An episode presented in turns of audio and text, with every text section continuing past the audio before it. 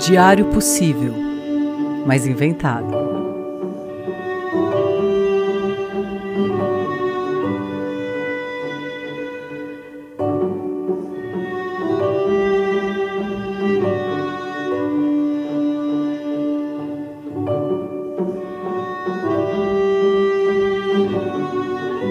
Eu já tive algumas melhores amigas, desde o tempo que fazia sentido usar esse termo, a saber, na adolescência. Teve a Lelê, de quem eu sei o telefone de cor até hoje. Teve a Lua, de quem eu sei, veja só, o RG de cor até hoje. Mas há muitos anos, a minha melhor amiga é a mesma, e vocês sabem quem é, porque ela grava esse podcast comigo. Antes de continuar, eu queria dizer uma coisa que talvez soe ríspido. Eu não gosto desse termo melhor amiga. E só uso por um sentido afetivo, porque é assim que a gente chama a nossa amiga mais próxima, mais parça, aquela que a gente pode ligar a qualquer hora pedindo socorro. Socorro porque está com dor, ou porque a bateria do carro arriou e ela precisa trazer um cabo de chupeta, coisa que você pede e morre de rir, porque olha esse nome, gente. Ou porque se sente muito só e não consegue dormir. E ela pode só dizer: Quer que eu vá para aí? mesmo que ela não vá, porque você não vai tirar ninguém da cama só porque está se sentindo só, isso já é muita coisa. E isso faz da Tati essa minha amiga. Não a melhor, eu devo até ter amigas melhores, mas a maior, mais próxima e a que me dá a sensação clara e inconfundível de que família é escolha e não sangue. Eu tô aqui, na frente dela, eu vim passar o dia porque precisava de outro cenário para adiar o que eu tinha que fazer. E agora, na frente dela, eu tenho que escrever um texto sobre ela. Eu não sei como começar. Tô olhando a tela seis minutos, enquanto os dedos da Ana digitam num tec-tec-tec empolgado, possivelmente escrevendo maravilhas, o que faz com que eu definitivamente entre no modo competitivo de que eu precisarei escrever uma página inteira, porque foi o combinado e eu não posso perder a corrida. O bom é que eu sei que eu vou estar tá correndo sozinha porque ela não compete comigo. Nunca competiu. Eu é que funciono assim, correndo. E tá aqui o meu começo. Minha melhor amiga me deixa competir sozinha e dar risada das minhas grandes guerras. Mas não uma risada de quem despreza. É um riso meio de adulto olhando uma criança com medo dos monstros que ela própria criou. Foi só um parágrafo e ela parou o tec-tec um pouco agora. Talvez eu ganhe. Muita gente acha uma amizade muito estranha, porque nós já fomos um casal. Mas a realidade, e isso ela sabe, porque é ela mesma que me disse, e eu quase me magoei porque eu sou boba, mas depois eu entendi, tanto que eu tô aqui repetindo. Nós somos melhores como amigas do que como casal. E eu concordo. Isso faz eu ter muitos pensamentos sobre monogamia e relações. E calma, que um, eu não vou revelar que a gente transa, porque a gente não transa. Parem de ser fifi. E dois, não tô falando de poliamor e da vontade de transar com todo mundo, que eu até tenho, mas não veio ao caso. E definitivamente não é disso que eu tô falando. Mas é justamente esse o ponto da questão. O que eu queria falar é sobre como a gente vive numa sociedade que hierarquiza os afetos, e aqui eu estou quase citando um texto da Mariana Bastos, que muita gente compartilhou um tempo atrás. Tá, vou citar. Uma vez que começamos a entender a monogamia como um sistema que hierarquiza nossos afetos, as amizades ou outro tipo de relações não sexuais passam a assumir um papel de resistência quando lhes concedemos um status similar ao dos relacionamentos românticos. Em suma, fazer sexo ou não com uma pessoa deixa de ser um critério definidor de intensidade da relação que você terá com ela. É essa hierarquização de afetos que faz com que todo mundo estranhe minha amizade com a Tati. Porque a gente já morou juntas como casal e temos uma estrutura de sociedade que apoia, justifica e auxilia e facilita a construção de uma vida em família com base nos laços de procriação mais procriação mesmo do que sexo, porque enfim, tudo muito heterossexual também.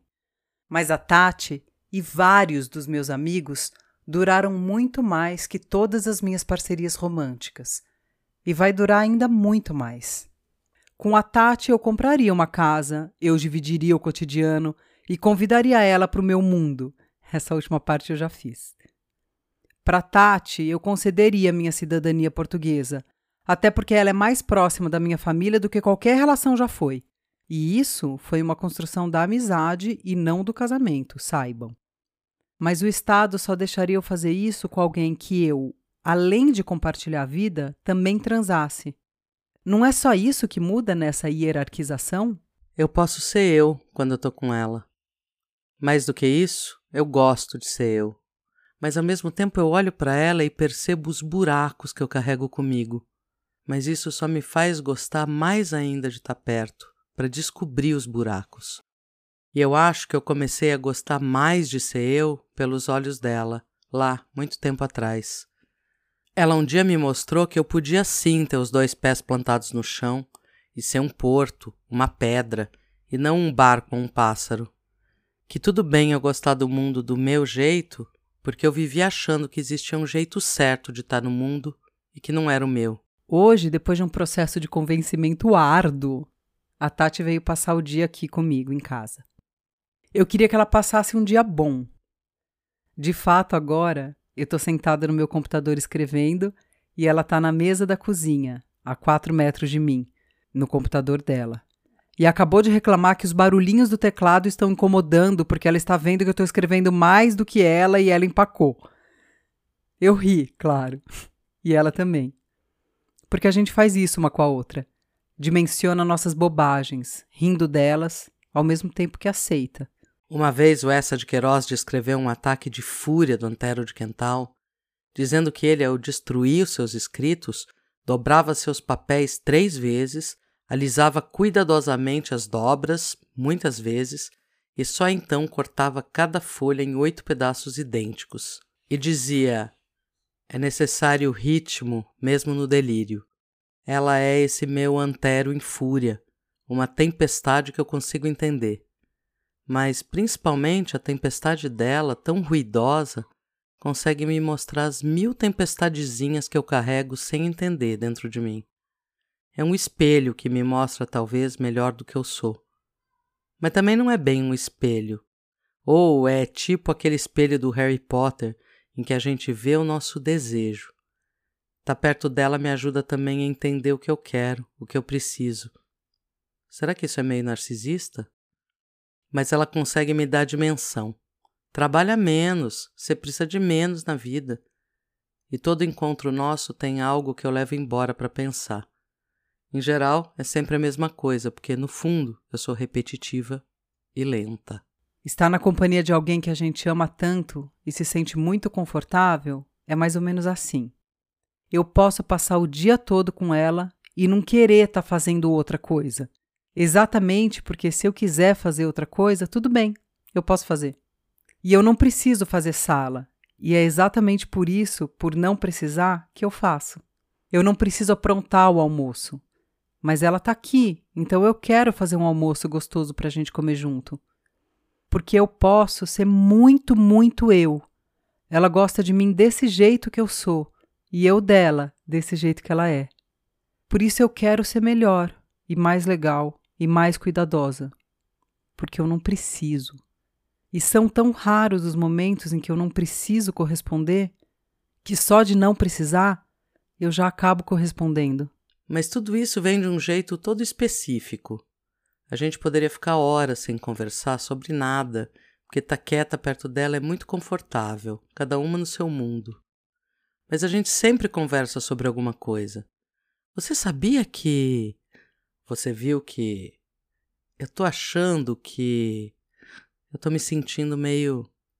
A gente só não consegue entrar num papo de elevador sobre o tempo, sobre a roupa, sobre sei lá. Qualquer coisa, uma formiga, uma folha, política, na verdade parece guardar um segredo maior. A gente compartilha esses segredos do mundo como se cada coisinha quisesse dizer uma outra coisa. Ou não, porque cada coisinha pode ser incrível só por ser uma coisinha. Eu aqui tendo a transformar tudo numa grande coisa sagrada. E eu também posso ficar muito tempo em silêncio, que não vai ser constrangedor. E exatamente por isso, pela possibilidade de um silêncio confortável, a gente fala o dia todo, sobre tudo, até sobre se cisnes brigam ou não com os gansos, para logo depois eu poder confessar como tenho dormido mal, triste e quase sempre chorando. E ela me diz o quanto seu corpo dói, e dói sempre. E ela me ouve. Só isso. Sem me dar dica de como dormir melhor. E eu também não passo exercícios para as articulações dela. Porque ela sabe que o que dói em mim é para além da noite. E eu sei que o que dói nela é para além do corpo. Porque nós duas sabemos que só precisamos isso: falar e ser realmente ouvida. Para mim existem senhas com ela. Por exemplo, o café, esse gosto comum. Vamos fazer um café? É com ela uma chave para umas horas de conversa que em algum momento vão colocar tudo de ponta cabeça, rearranjar as posições das peças nos armários, arrumar tudo ou desarrumar, sei lá. Ou então, posso te ligar? Claro que pode, a qualquer hora, qualquer uma de nós diria. E essa é a senha para dizer: deu merda, tô triste, o mundo caiu. E a voz dela me coloca no eixo porque vem de um lugar que não é o meu. E eu sei que a minha voz também é a árvore em que ela pousa quando tá cansada de voar por aí, mais livre que eu. Agora a gente parou de escrever e leu o texto de uma para outra. E de algum modo bizarro, talvez porque eu queria falar coisas para ela que ela entendesse do jeito dela, eu fui bem pragmática. E talvez pelo mesmo motivo de falar na minha língua, ela foi mais poética e magética. Então a gente, sem falar nada, pôde concluir que, de tão diferentes, como duas paralelas, a gente se encontra no infinito. Depois eu pensei sozinha, quando eu estava editando, se esse episódio teria importância, ou se a gente devia guardar só pra gente para ela ouvir quando eu estiver perguntando coisas que ela não quer responder, ou eu ouvir quando ela estiver dando opiniões que eu não quero ouvir. Mas daí também eu pensei que todo mundo tem um melhor amigo ou melhor amiga. E se acha que não tem, devia procurar mais um pouco, porque sim, todo mundo deve ter uma Tati na sua vida. Essa aqui é a minha Tati. E tô dizendo Tati como categoria de amor que eu acabei de inventar. Aí eu vou te perguntar: você tem uma Tati só sua? Se sim, que sorte a sua, que sorte a nossa.